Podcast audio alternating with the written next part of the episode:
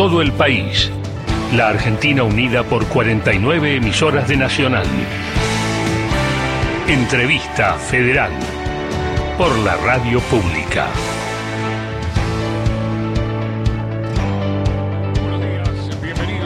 Nueva edición de la entrevista federal. Mi nombre es Martín Bibiloni y a través de una plataforma digital, periodistas de la radio pública en diferentes puntos de la Argentina, nos reunimos para llevar a cabo este ciclo que tendrá en esta oportunidad como invitado al embajador argentino ante la Organización de Estados Americanos. Él se encuentra lejos de la Argentina, eh, particularmente en la ciudad de, de Washington, ciudad con la que tenemos una horita de diferencia.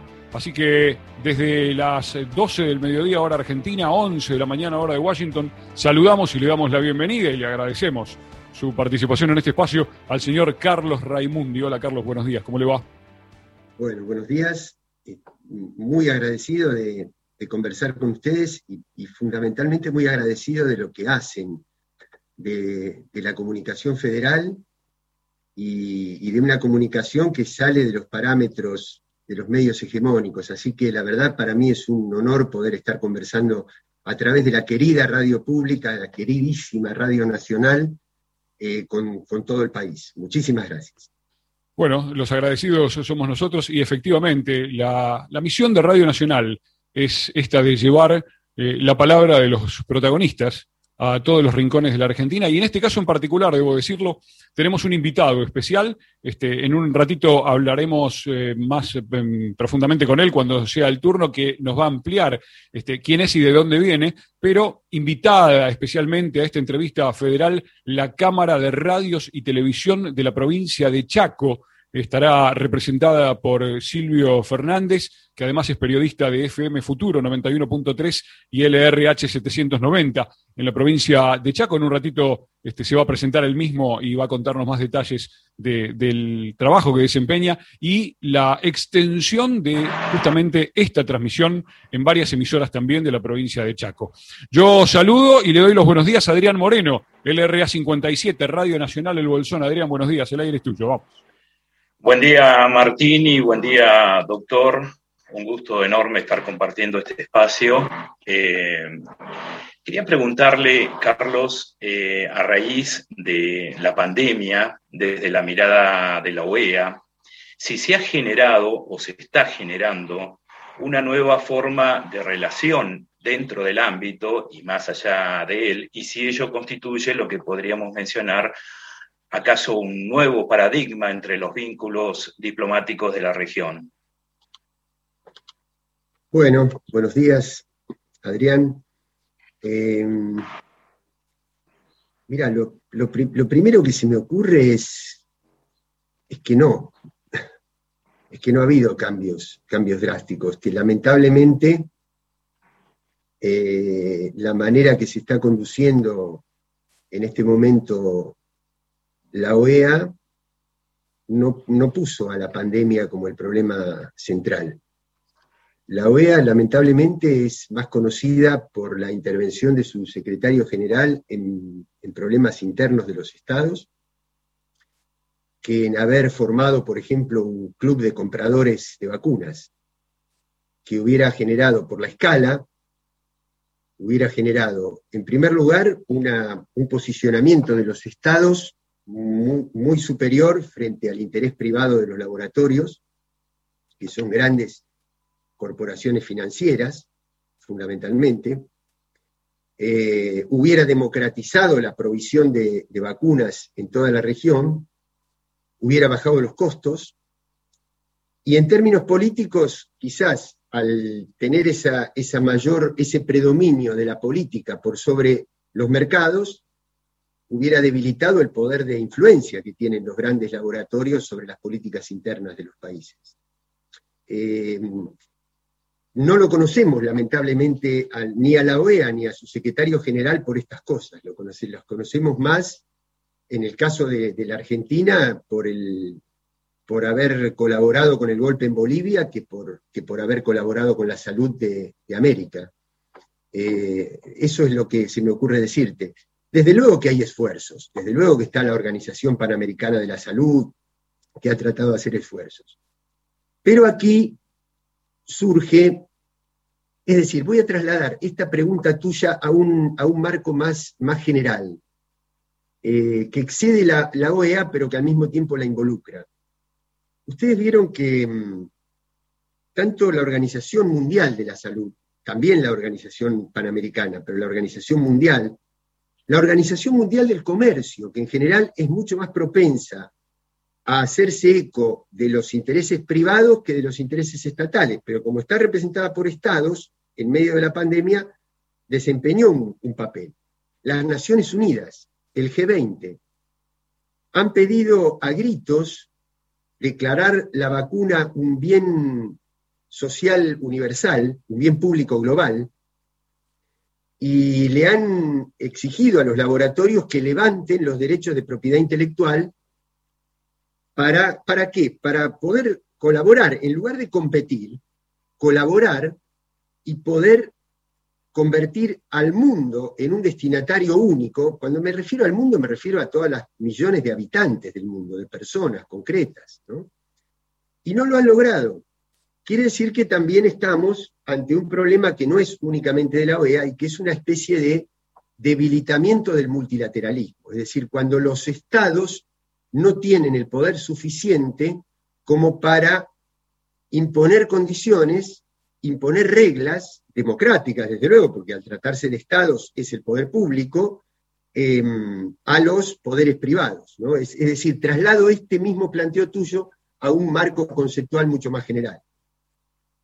Embajador, soy Cecilia Diwan de Radio Nacional de, Buenos Aires y la OEA suele enviar misiones electorales a distintos países de la región para acompañar los procesos y certificar la transparencia.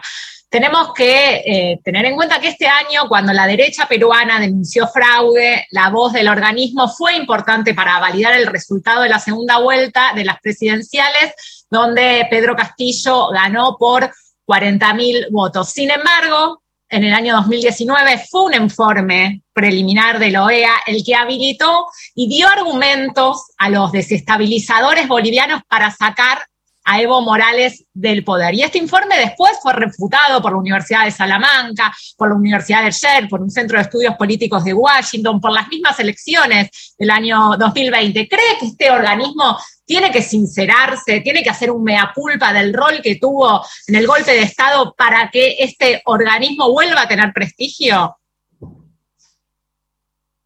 Mira, vos ya dijiste mucho.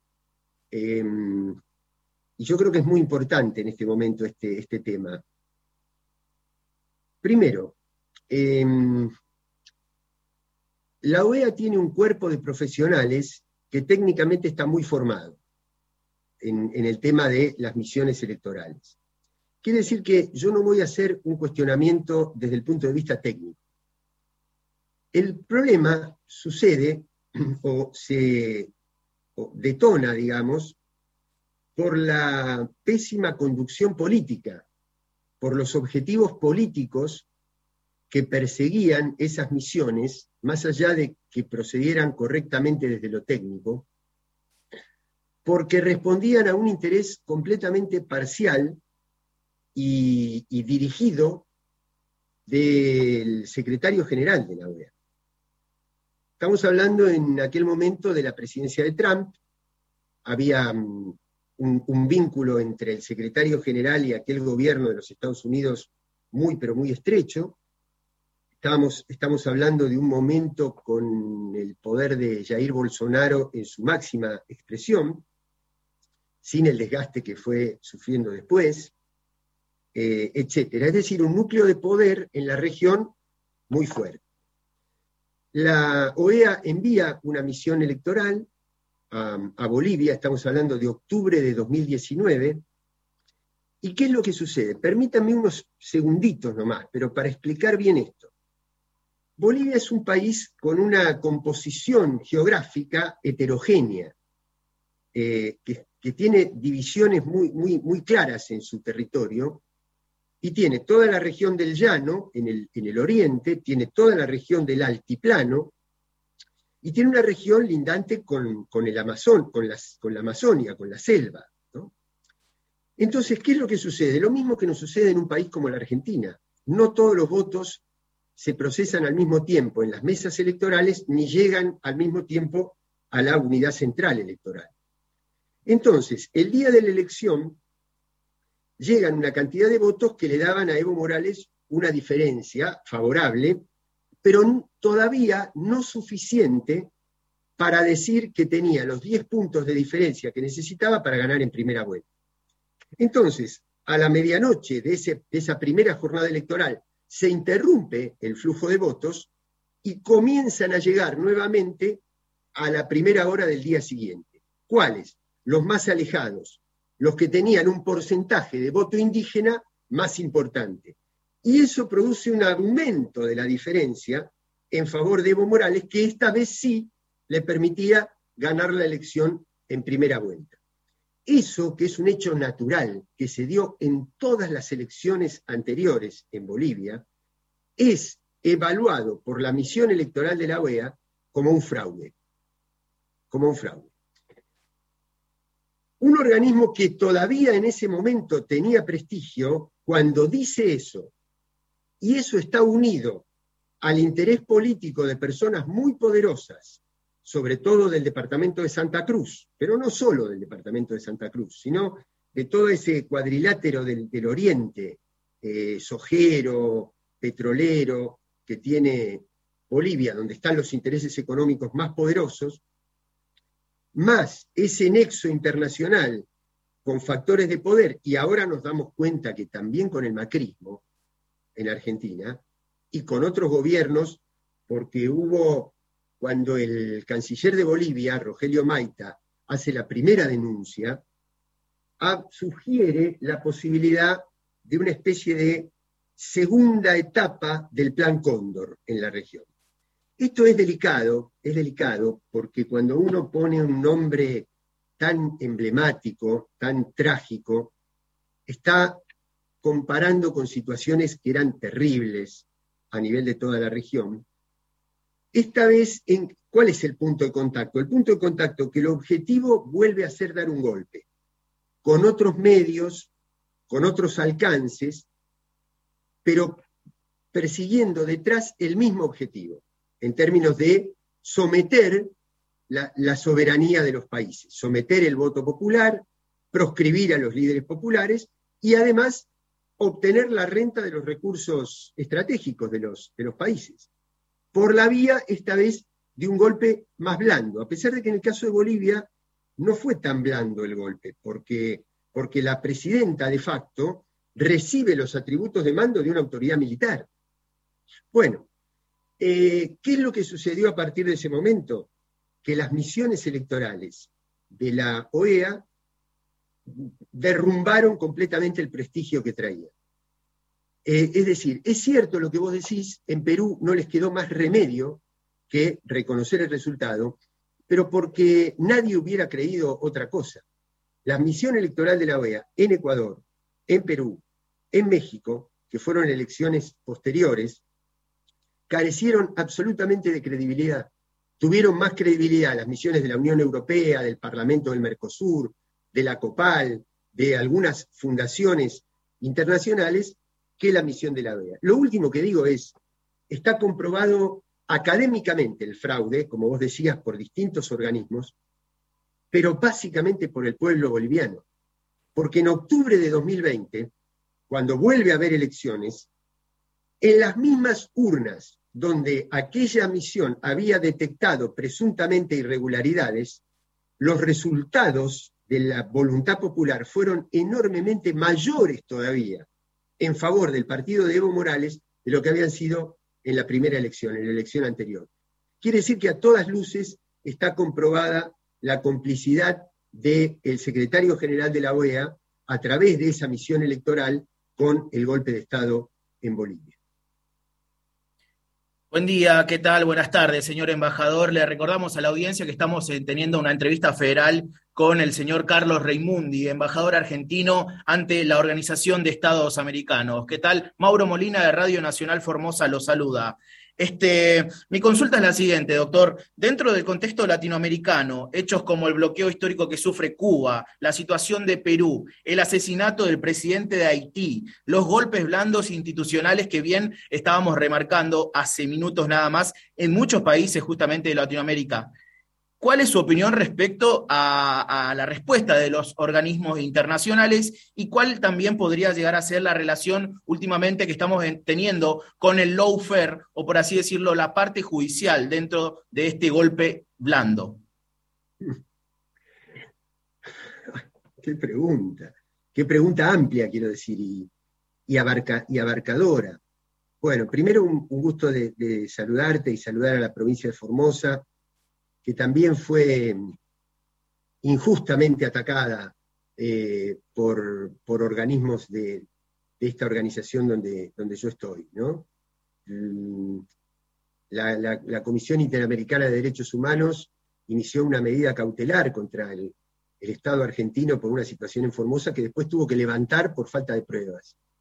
Lo cual habla de cierta influencia que tienen sectores eh, opositores eh, descalificadoramente opositores, eh, no, constructivamente opositores, que recurren a, a, documentos falsos y a falsificar el relato de la realidad con tal de acusar a un gobierno nacional y popular. Me refiero tanto al gobierno del Estado argentino como de la provincia de Formosa. El tema de Cuba es muy particular porque Cuba desde el año 62, que fue mm, separada de, la, OEA, así que la OEA no debería tener competencia sobre Cuba. Quiere arrogarse competencia, pero no la tiene. No la tiene por la sencilla razón de que es un Estado que hace, más, que hace casi 60 años que no está presente en esta organización. La OEA tiene una historia.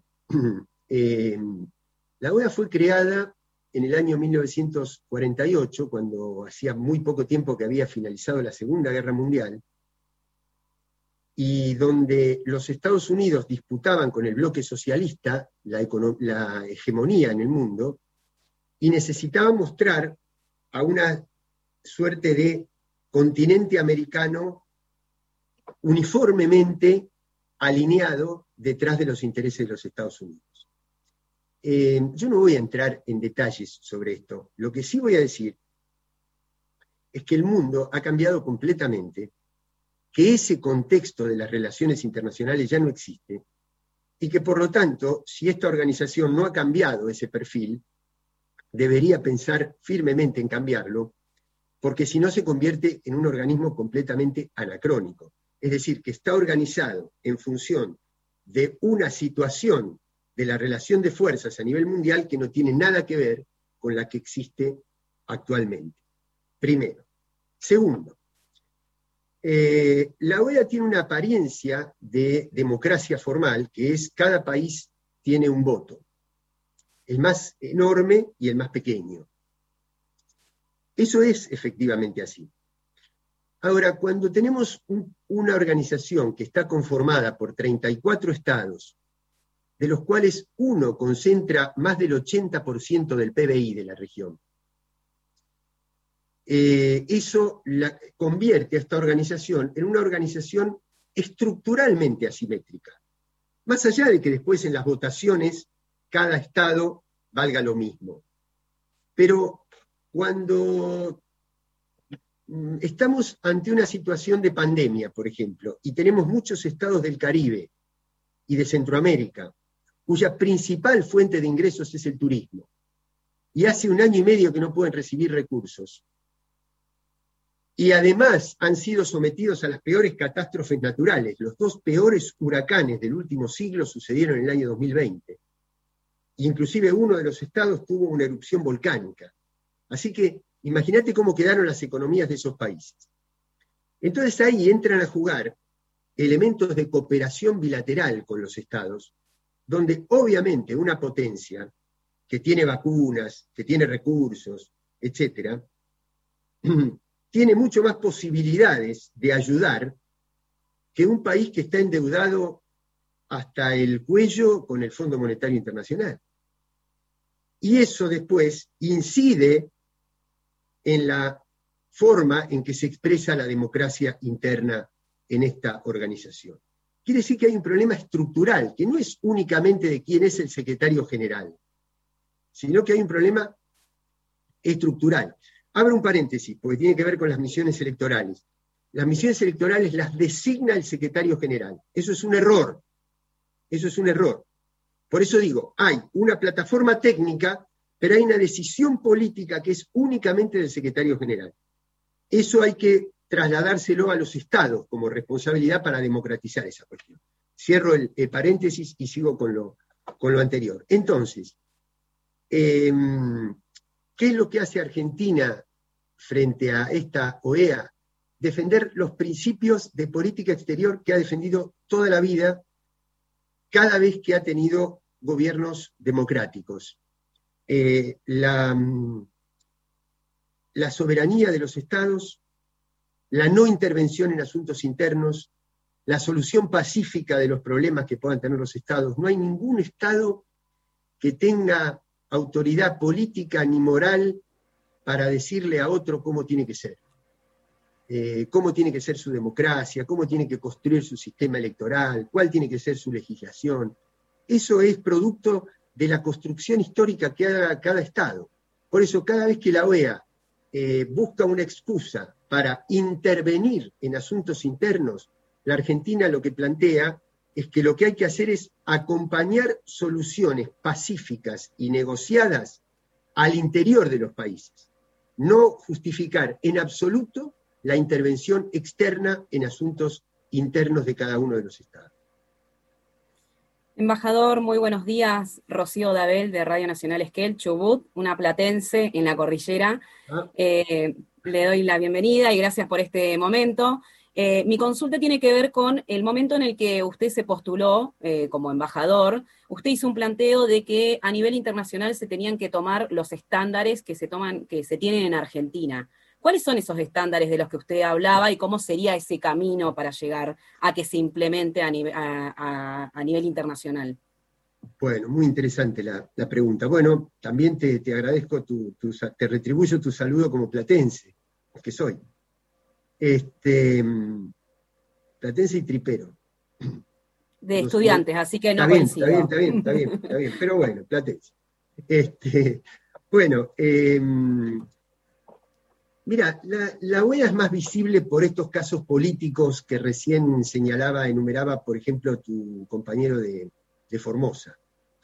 Pero por debajo, en la cotidianidad, hay una tarea menos visible de la OEA, que quizás es la más importante, porque es la que incide en la vida concreta de los ciudadanos y las ciudadanas de América en materia, por ejemplo, de mm, delitos eh, que comete el crimen organizado, en delitos de trata de, personas, em, en políticas de género, en multiculturalidad, en estándares de políticas laborales. Y allí, sinceramente, esto no, no es una muestra de, no lo digo desde una posición de, superioridad. Lo digo porque es algo que humildemente, porque tenemos muchos errores los argentinos también, pero es algo que humildemente podemos mostrar. Eh, la Argentina, en base a, la tragedia que vivió durante la última dictadura cívico-militar, construyó toda una doctrina que se convirtió en una referencia internacional en materia de derechos humanos. No nos da alegría, ¿eh? porque el origen de todo eso fue una tragedia que mi generación y la generación anterior a la mía vivió y, sufrió tanto. Pero es producto de nuestra historia, de nuestra realidad. Y lo mismo en políticas de género, por ejemplo, en políticas de diversidad sexual, en políticas hacia las distintas orientaciones sexuales, como la, última legislación que se acaba de, promulgar en la, en la, Argentina para los trabajadores eh, y trabajadoras, eh, trabajadores trans, ¿no? Y así sucesivamente. A esos estándares me refería yo. A esos niveles de trabajo que son menos visibles pero donde la Argentina tiene mucho que decir y se ha convertido en una referencia para muchos estados latinoamericanos. No sé si está respondida la, pregunta. sí, muchas gracias. La, ampliamos. Muchas gracias. Muy bien, estamos dialogando con Carlos Raimundi, estamos conversando con el embajador argentino ante la Organización de Estados Americanos. Raimundi, le propongo viajar a Concepción del Uruguay. Ricardo, si abrís el micrófono te vamos a escuchar. Este, Ricardo Testa se encuentra allí en la provincia de Entre Ríos. Ahí estamos ahora.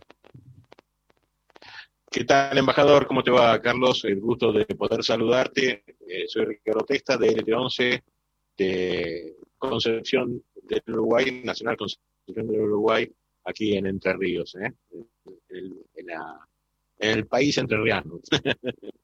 eh, bueno, gusto saludarte. Quería preguntarte acerca de los sucesos ya conocidos y denunciados acerca del el envío de armas durante el gobierno de Mauricio Macri a, Bolivia. Hay denuncias y, por supuesto, eso está, ya está judicializado. ¿Cómo, ¿Cómo es el papel de la OEA, en este caso con eh, dos países miembros que están, que están involucrados este, en, en, esta situación? Bueno, aquí volvemos a, a, un principio que nunca tenemos que olvidar, que es el principio de realidad. Em, y es el siguiente. La OEA, como todo organismo multilateral, no puede ser algo diferente de lo que expresan los estados que la integran. Y si bien ha sucedido esto que, que vos decís, que es muy grave a nivel de la relación de Argentina con Bolivia y también a nivel regional, al no haberse modificado la, situación de los gobiernos que integran la OEA, no haberse modificado estructuralmente, es decir, en OEA se descubre este, esto que está calificado judicialmente como contrabando agravado de, armas, que aparentemente Bolivia lo va a llevar a un tribunal internacional como delito de sedición, etcétera. Em, pero los gobiernos de la OEA que envían sus representantes son los mismos que había antes de descubrirse esto.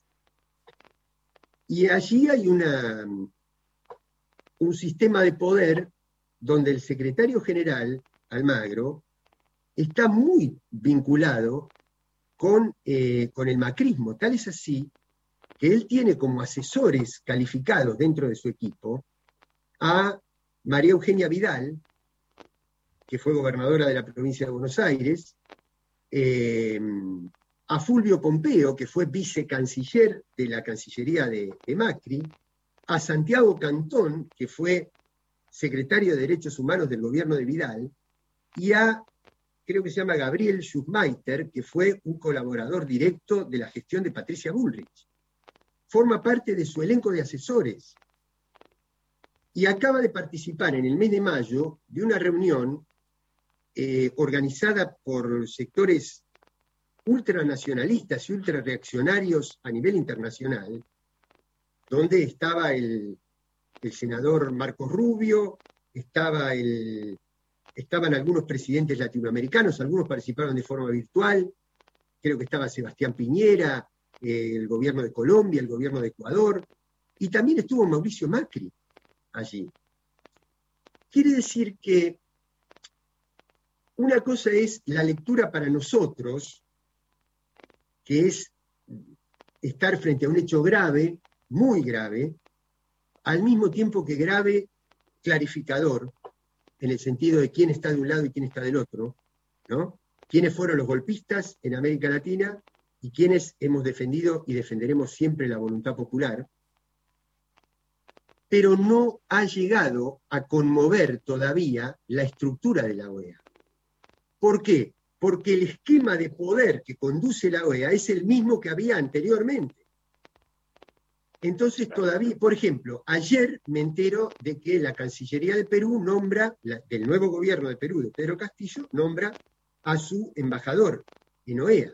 Bueno, probablemente con él podamos, y junto con el nuevo embajador de Bolivia, y eh, la embajadora de México y algunos otros estados podamos ir articulando. Pero por lo pronto, eh, la Argentina no tiene todavía el acompañamiento suficiente como para plantear con todo el énfasis que corresponde estas cosas. No te olvides que el secretario Almagro fue reelegido en marzo de 2020, fue la última reunión presencial que se hizo aquí, y contó con más de dos tercios de apoyo. No, no con el de Argentina, pero sí con dos tercios de apoyo. Quiere decir que eso le da un respaldo eh, importante. Por eso, cosas que repercuten en nuestros países con gobiernos nacionales y populares no necesariamente luego se reflejan con la misma intensidad en el seno de la OEA. No sé si está explicada la, pregunta. Sí, perfecto. Perfecto. Gracias. Gracias, embajador. Muy amable. Bueno, ¿qué, ¿qué tal? Muy buenas tardes, embajador. Lo saluda Silvio Fernández de la provincia del Chaco. Pertenezco a la Cámara de Radio y Televisión de esta provincia, eh, licenciatario de FM Futuro y integrante del colectivo nacional CCP Comunicadores del Campo Popular. Em, se vienen dando diferentes situaciones en desprestigio y también en intervención en distintos países de Latinoamérica que buscan poner en riesgo las democracias de cada uno de ellos. Em, ¿Cuál es la postura argentina ante esta situación que se vive? Y también tener en cuenta que un gobierno democrático como el de Argentina, con un gobierno em, anterior representado en Mauricio Macri, también fue parte y colaboró en esta desestabilización que se vienen generando. Bueno, las diferencias entre el gobierno anterior de Argentina y este creo que, son muy claras. Eh, vamos a volver a poner el caso de, Bolivia. Uno, el anterior colaboró no solamente con el clima de golpe, sino con material represivo que está siendo evaluado judicialmente si fue utilizado o no en la represión al, pueblo de, Bolivia. Pero ya, ya hay una, una, especie de paso previo que lo vincula con el, con el delito y es que el material que llegó a Bolivia es muy diferente del material que se declaró que salía de la Argentina. Quiere decir que ahí ya hay irregularidades grandes. Si a esto se sumara que hubo un ciudadano o ciudadana boliviana que fue atacada por un arma o por un cartucho llegado de la Argentina, eso indudablemente pone al anterior gobierno en una situación eh, muy grave. ¿Qué hizo nuestro presidente? Ayudó al retiro pacífico y, a que salvaran su vida muchos dirigentes del pueblo boliviano a través de un salvoconducto hacia México y luego le concedió el, asilo y el refugio en la Argentina y finalmente lo acompaña hasta el límite entre La Quiaca y Villazón para que Evo Morales retornara pacíficamente a, Bolivia una vez restaurada la democracia en ese país. La diferencia de, de perfiles de los gobiernos es absoluta. Eso se puede trasladar a una actitud hacia el resto de los países de la región. Yendo a tu pregunta, voy a tratar de responderte conceptualmente para que luego ustedes consideren esa idea madre aplicable a cada uno de los casos en particular. Eh, la Argentina está siendo gobernada por un frente de gobierno que tiene distintas vertientes, algunas obviamente tienen más peso, mucho más peso que otras, pero hay que entender que es un gobierno que puede tener en algunos aspectos miradas, matices eh, diferentes. Entonces, ¿qué es lo que hay que hacer para trasladar esa situación a una política de Estado? Buscar cuáles son los comunes denominadores que nos expresan a todos, a todos y a todas. ¿Cuáles son esos comunes denominadores? Yo te diría, para este punto que, tú planteas, que vos planteas, em, son dos. Em, el primero es el compromiso indeclinable con los derechos humanos. Pero el compromiso con los derechos humanos planteado desde la persona que lo sufre. Es decir, por eso, por eso a mí no me resulta tan difícil explicar cuál es la posición argentina en la votación en un organismo internacional eh, o frente a la situación que ocurre en un determinado país. Cuando está atacado un niño de cinco años por un proyectil, ni yo ni la Argentina le estamos preguntando a nadie en qué organización milita el papá de ese, de ese chico. Es un chico que sufre un ataque inconcebible, inconcebible. Y la Argentina se planta desde ese lugar en defensa de, de los derechos humanos de la persona que lo sufre. Si hay un detenido que no tiene el trato que debe tener, yo no estoy preguntando qué signo ideológico tiene el gobierno que lo destrata. Estoy defendiendo principios generales de los derechos humanos. Lo que sí no me pongo en ninguna posición superior, porque nosotros también hemos tenido excepcionalmente problemas con policías provinciales y abusos de violencia institucional y maltrato carcelario. Entonces, lo que no, digamos, una cosa es defender un principio y otra cosa es decir que yo tengo autoridad para meterme adentro de lo que está sucediendo en ese país. Son dos cosas distintas. Entonces, la condena a cualquier violación de los derechos humanos cuando se confirma que existe tal violación.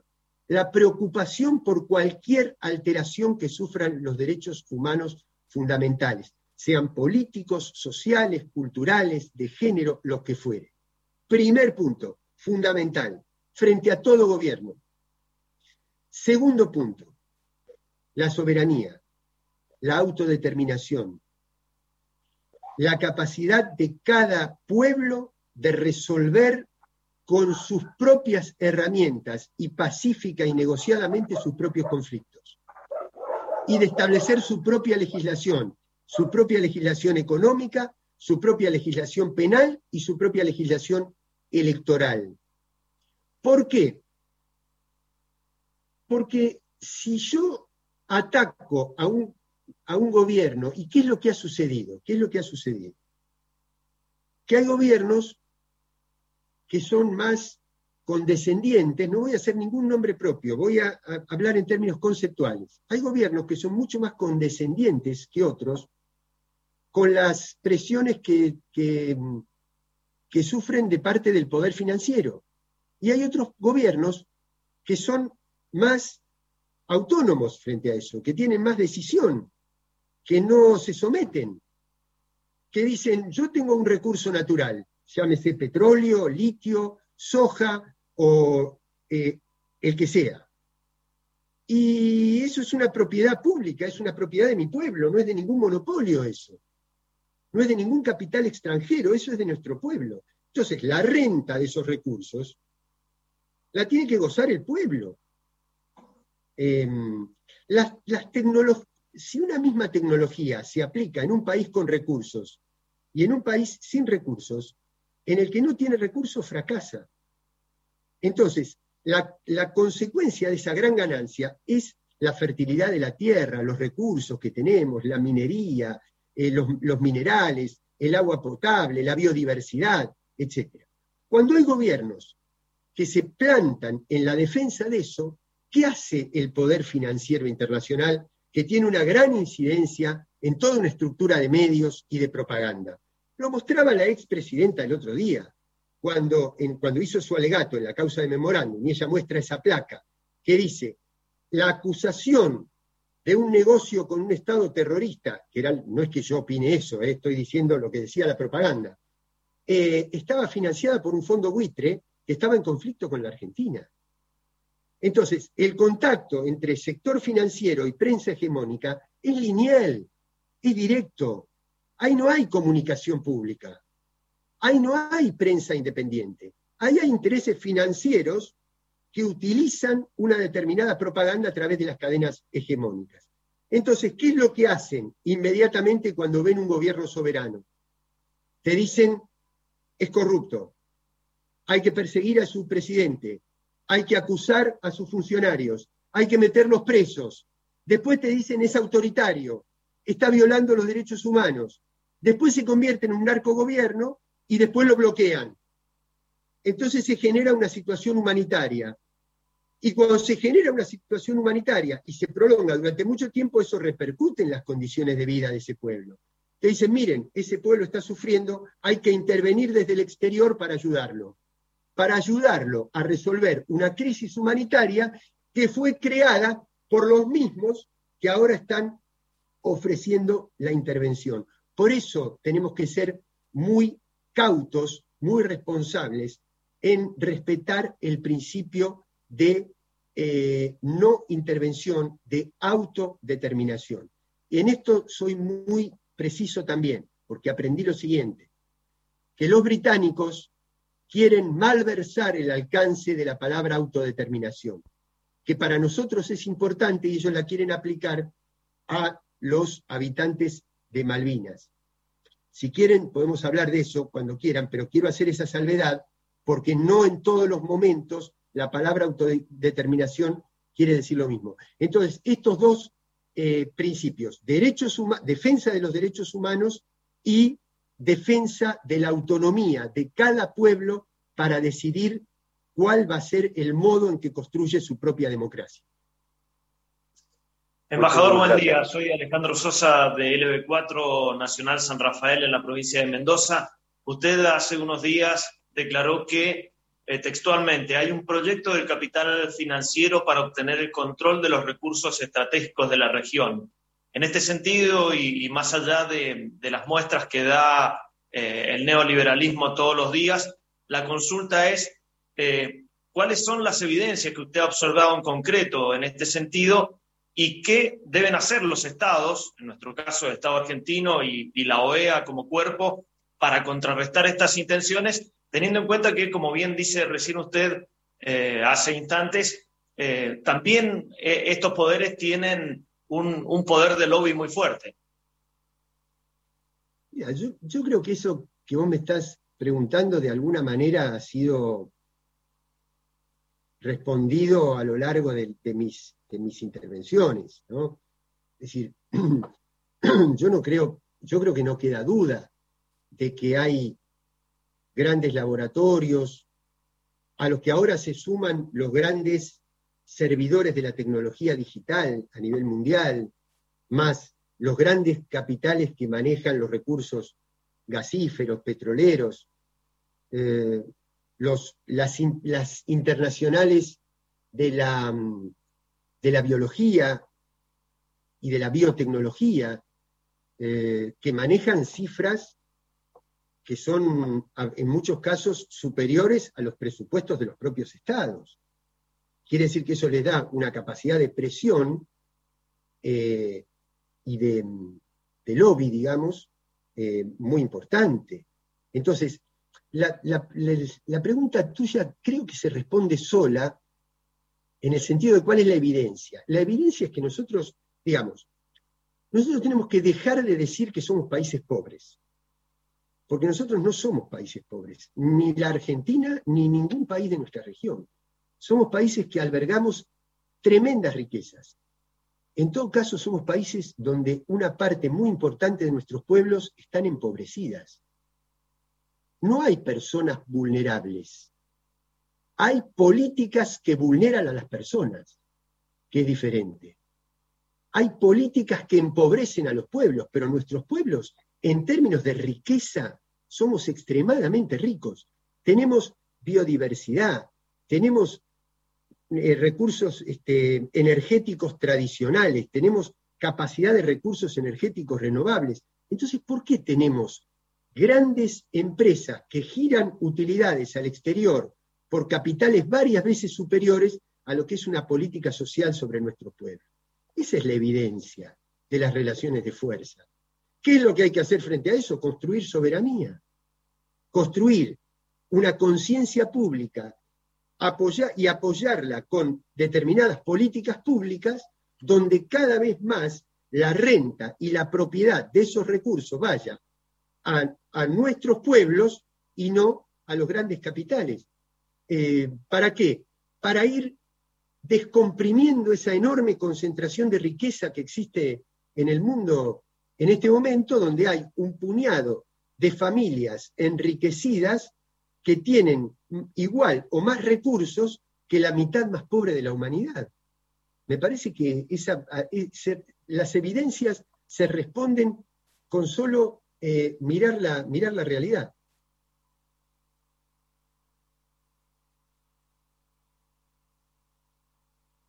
Señor embajador, ¿cómo le va? Un gusto. Desde Hachal, en la provincia de San Juan, lo saluda Mingo Jofré. Ante todo, agradecerle la libertad y la cordialidad con la que se ha sentado con todos los compañeros de todo el país a conversar en esta mesa virtual. Mi pregunta eh, va a ir por otro lado y es mucho más general, pero no puedo hacer eh, dejar de hacer referencia a lo que termina de decir usted. El neocolonialismo no está disfrazado de extractivismo en presencia de multinacionales que están dispersas por toda Latinoamérica principalmente, paseándose orondas, extrayendo no solo de nuestros recursos, sino de nuestros bienes naturales también y dejando por ahí pasivos que son increíbles, ¿no? Esa por un lado hace la referencia a los recién. Y lo otro es, la pregunta original, la OEA fue creada con un sentido para, panamericanista, es indiscutido, ¿no? Sin embargo, con el paso del tiempo y de acuerdo a todo lo que hemos podido escuchar hasta recién, eh, está siendo utilizado como una entidad para manipular y direccionar la política continental en favor del país del norte, ¿no? Eso obviamente debe cambiar debe cambiar porque el mismo nombre lo indica, son todos los estados americanos los que deben estar representados allí. Yo conozco su lucha y la de otros embajadores y referentes de América Latina que están peleando para que eso cambie y, lo están haciendo con un espíritu como el de Puebla. ¿Lo ve posible? ¿Usted cree posible ese cambio como para que la OEA pueda representar los intereses de todos los estados que la integran ¿O es más factible quizá una nueva organización o es más necesaria una nueva organización quizá con acento en Latinoamérica? Bueno, sí, es otra pregunta enormemente abarcadora. la, primera, mira, hay un, debate que es imposible agotarlo en pocos minutos entre, eh, digamos, hasta dónde la hasta dónde utilizar la explotación de nuestros recursos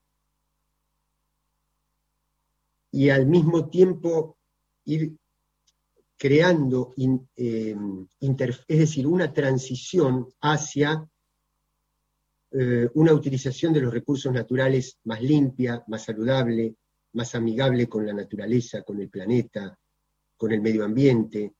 Es decir, eh, cómo hacer para que países que no tenemos todos los recursos, como tendría un país nórdico, por ejemplo, eh, podamos al mismo tiempo satisfacer las demandas ambientales y las demandas de recursos naturales que se necesitan para el empleo, para el desarrollo. Es un debate este, donde yo no me ubico en ninguna posición extrema ni, en, el extremo de, un ecologismo que no se da cuenta de los límites que hay en situaciones de contexto muy delicadas y obviamente mucho menos en un extremo de indiferencia frente a todos los males que la sobreexplotación de los recursos le ha traído a la Tierra y que la estamos sufriendo diariamente.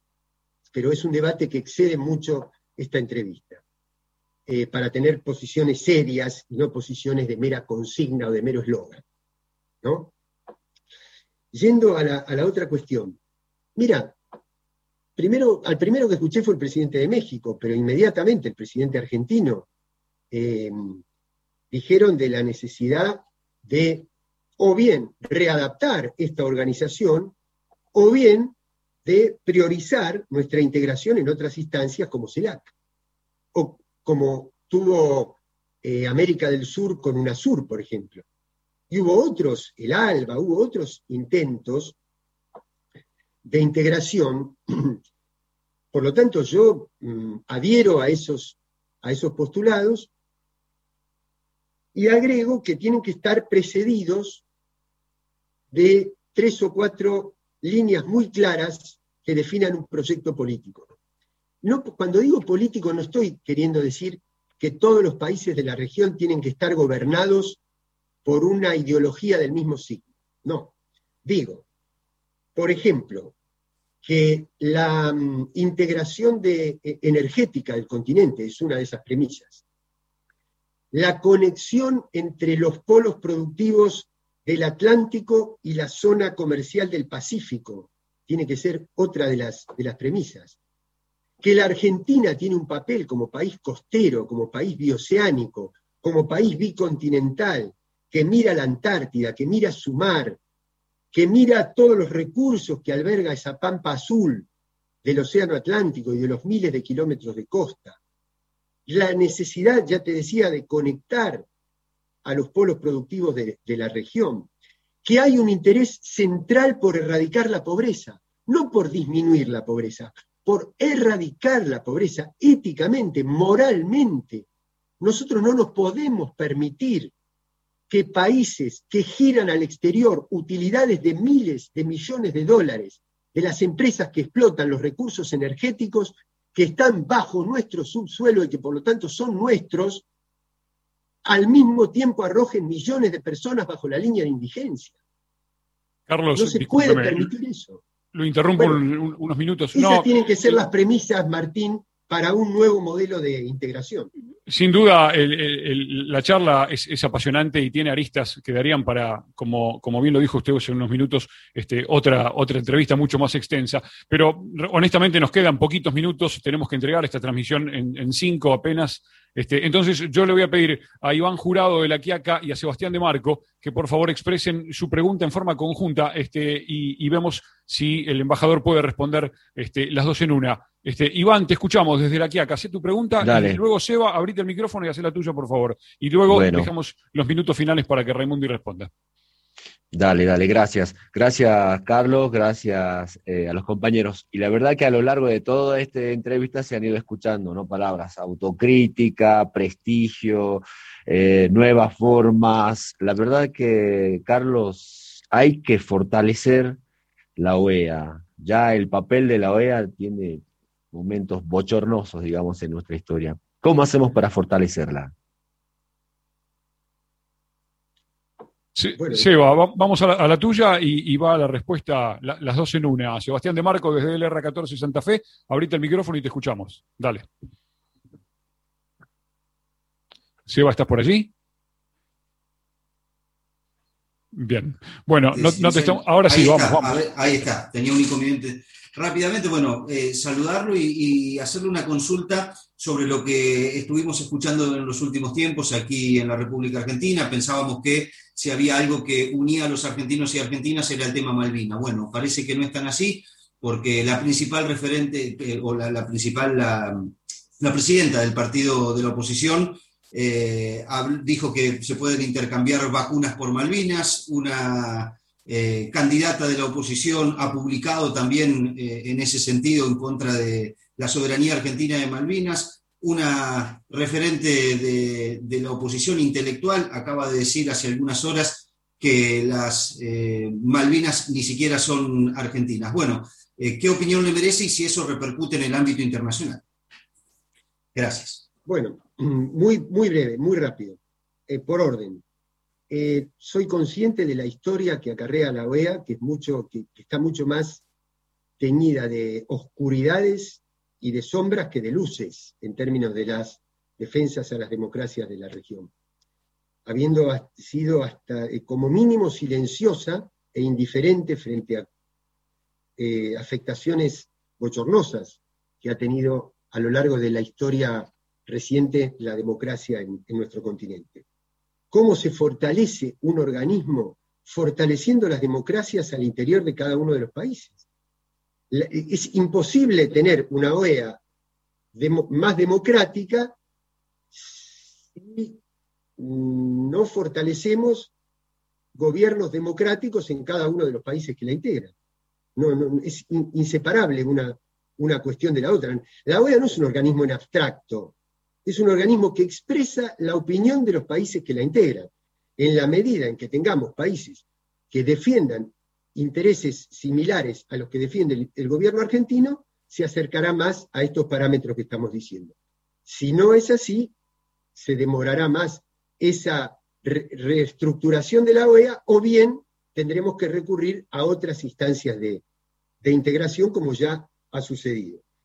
Em, y lo otro, bueno, aquí en OEA, afortunadamente desde hace varios años, que todos los estados por unanimidad apoyan la resolución argentina, que es similar a la que presentamos en Naciones Unidas, en el Comité de Descolonización, en CELAC y en distintos organismos, en términos de eh, exigir al Reino Unido la negociación a partir del conflicto de, soberanía y respetar lo que dice nuestra, nuestra Constitución.